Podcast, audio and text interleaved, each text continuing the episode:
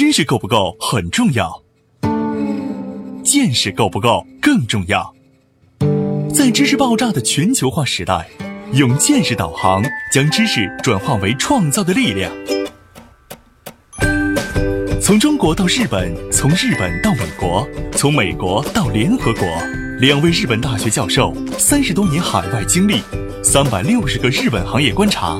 王礼华、陈立行对话日本社会各界成功华人创业者，从微观出发，为您解读各行业小题做大的智慧源头。对话日本三百六十行，发现小题做大的非凡智慧。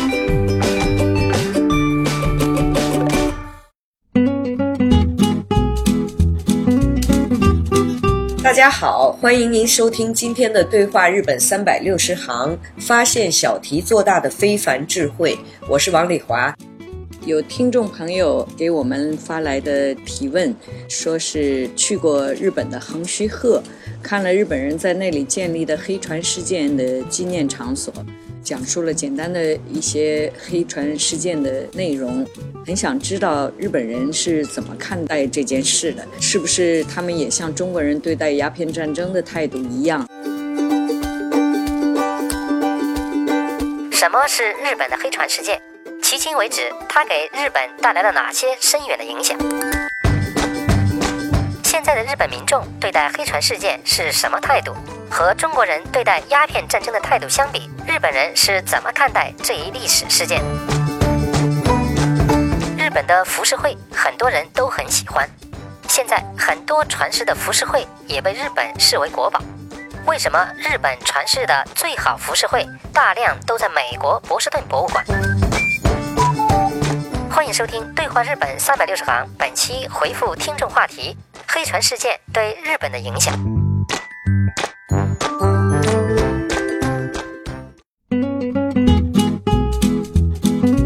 今天呢，讲一讲关于黑船事件，日本叫黑船来袭或者叫黑船来航事件。这个事件呢，其实我也不是很清楚，因为这个日本的历史有很多故事，我没有详细的去查。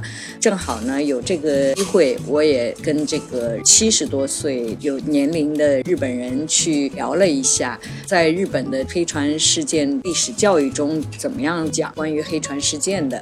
首先呢，这个黑船事件。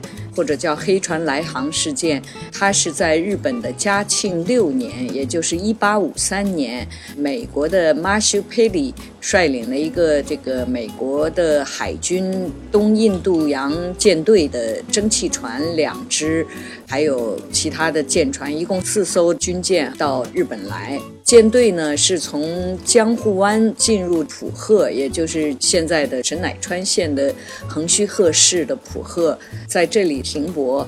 一部分呢，它是以测量，说是我要来测量江户湾的深度，所以他就进来了。当时呢，日本的幕府，也就是当时的政府，承认了舰船上路的这个许可。美国的总统国书是这个舰队带来的，交给了幕府的政府。第二年呢，就建立了日美清和条约。日本就是以这个事件为契机，开始了明治维新，它叫幕末，就是幕府的末期。成为明治维新的新的开端。当时呢，美国已经开始产业革命，受西欧的产业革命的影响，需要把大量的工业产品、新兴产品扩大输出到亚洲。它开始呢是以这个印度为中心，后来呢就是扩展到东南亚和中国大陆。之后呢，开始了殖民地的竞争，也就是市场扩大的竞争。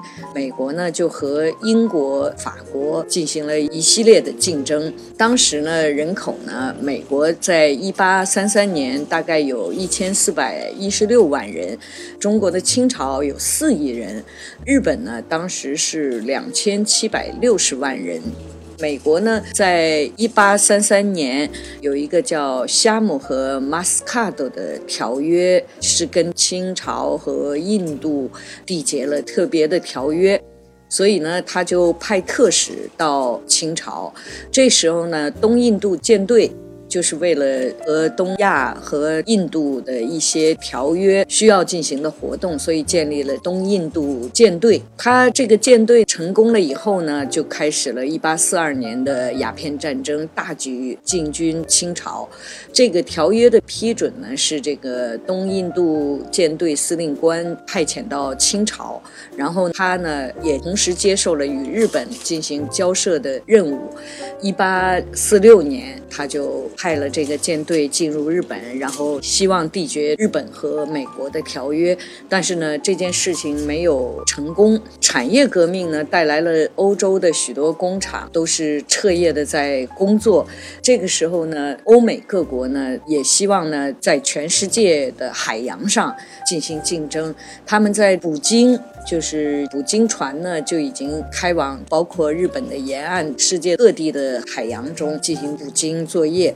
日本的伊豆诸岛和小笠原诸岛这个附近有很多捕鲸的船，能够捕到很多好的鲸鱼，而且还能够随时给补给船上需要用的这些食料品、生活用品。所以呢，美国呢当时呢就非常想进入日本，对日本也进行条约缔结以后，可以在捕鲸上取得更多的成果。当时呢，美国跟清朝缔结条约的时候，采用的呢是。强硬手段，就是逼迫清朝承认一些事情，缔结一些条约。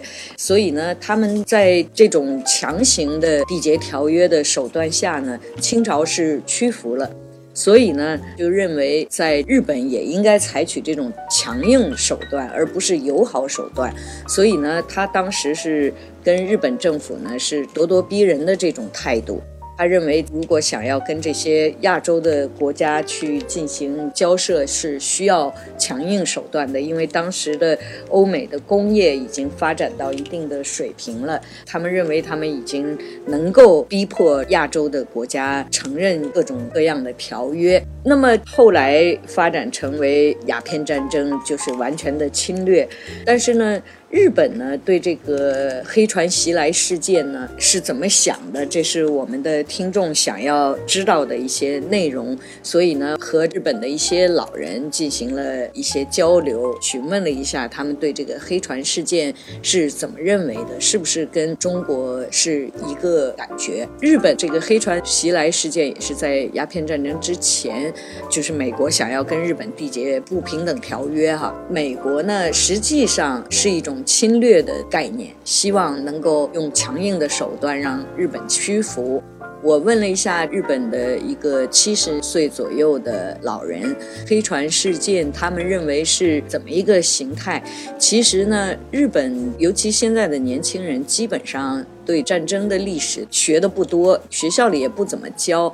但是在小学的社会学课里面，有一部分就提到当时有这个黑船事件。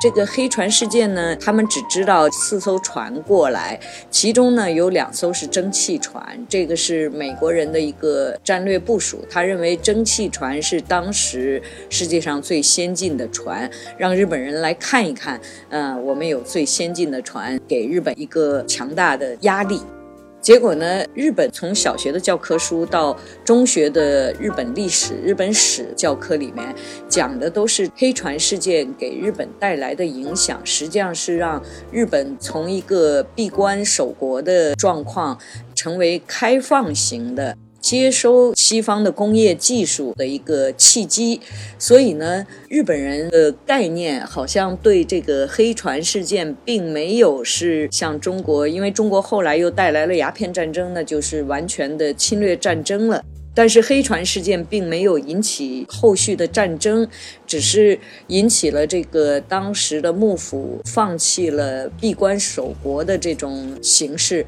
所以呢，开放是日本的教科书里，包括学过这些历史课的这些学生们的印象里，是觉得美国做了一件好事。由于美国的黑船袭来，使日本政府被迫开放了国家的政策。可以跟欧美进行正常的商业上的沟通，所以呢，才带来了后续是明治维新。所以呢，我问老人，你们有没有这些概念？就是美国人来的时候是气势汹汹的嘛，是想要作为一种压力让日本投降的这种感觉。日本人有没有感觉到屈辱？有没有感觉到应该对他们实行一种报复啊？或者是很多人是不是在记忆中认为美国想要来侵略日本？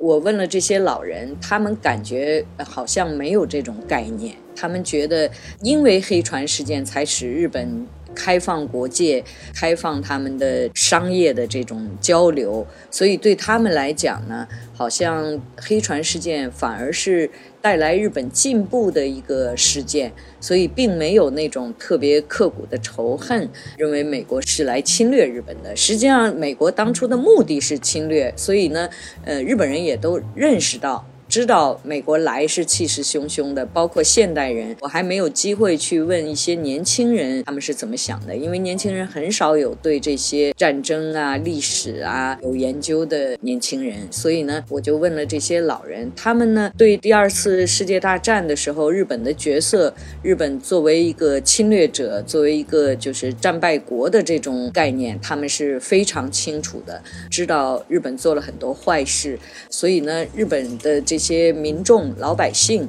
还是对战争非常深恶痛绝的。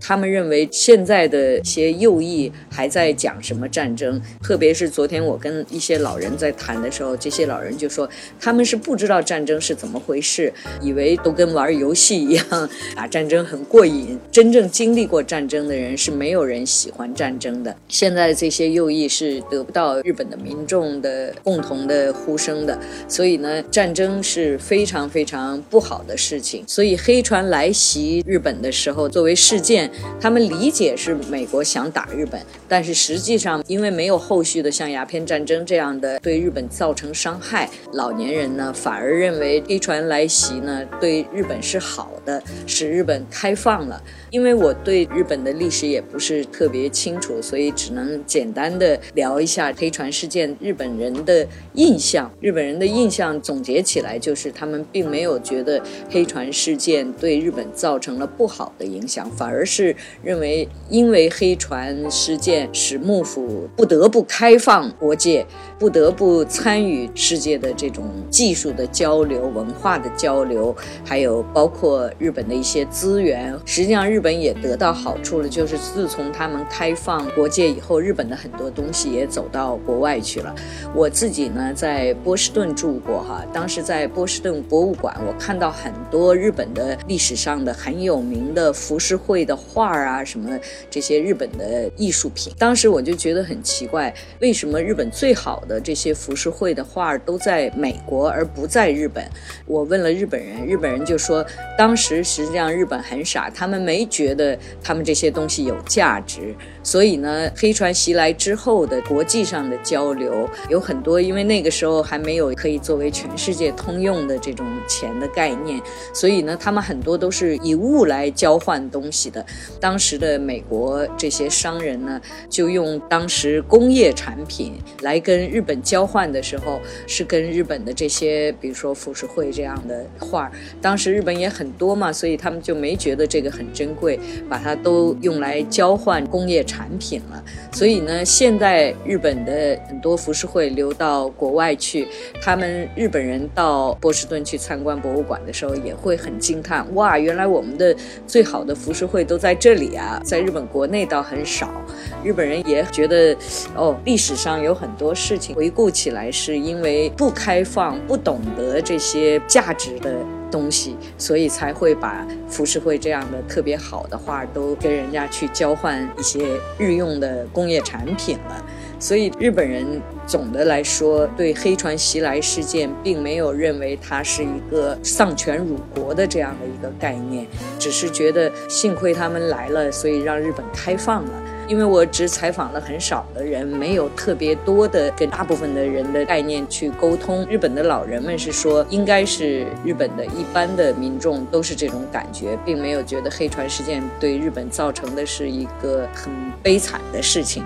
所以我觉得黑船事件虽然它是以侵略的目的来的日本，但是因为它没有后续的像鸦片战争这样子的侵略行为，所以呢，日本人倒反而没有把黑船事件作为一个真正的侵略的前哨战来认同它，反而感谢说，因为有黑船事件，日本才知道西方这些国家的工业已经发展的很快。所以呢，概念跟中国应该是不一样的。很感谢听众朋友对我们的节目有很多兴趣，然后这些话题呢，我们也作为给听众们的一些回复，虽然可能不全面，但是我觉得也是一种很好的交流和沟通。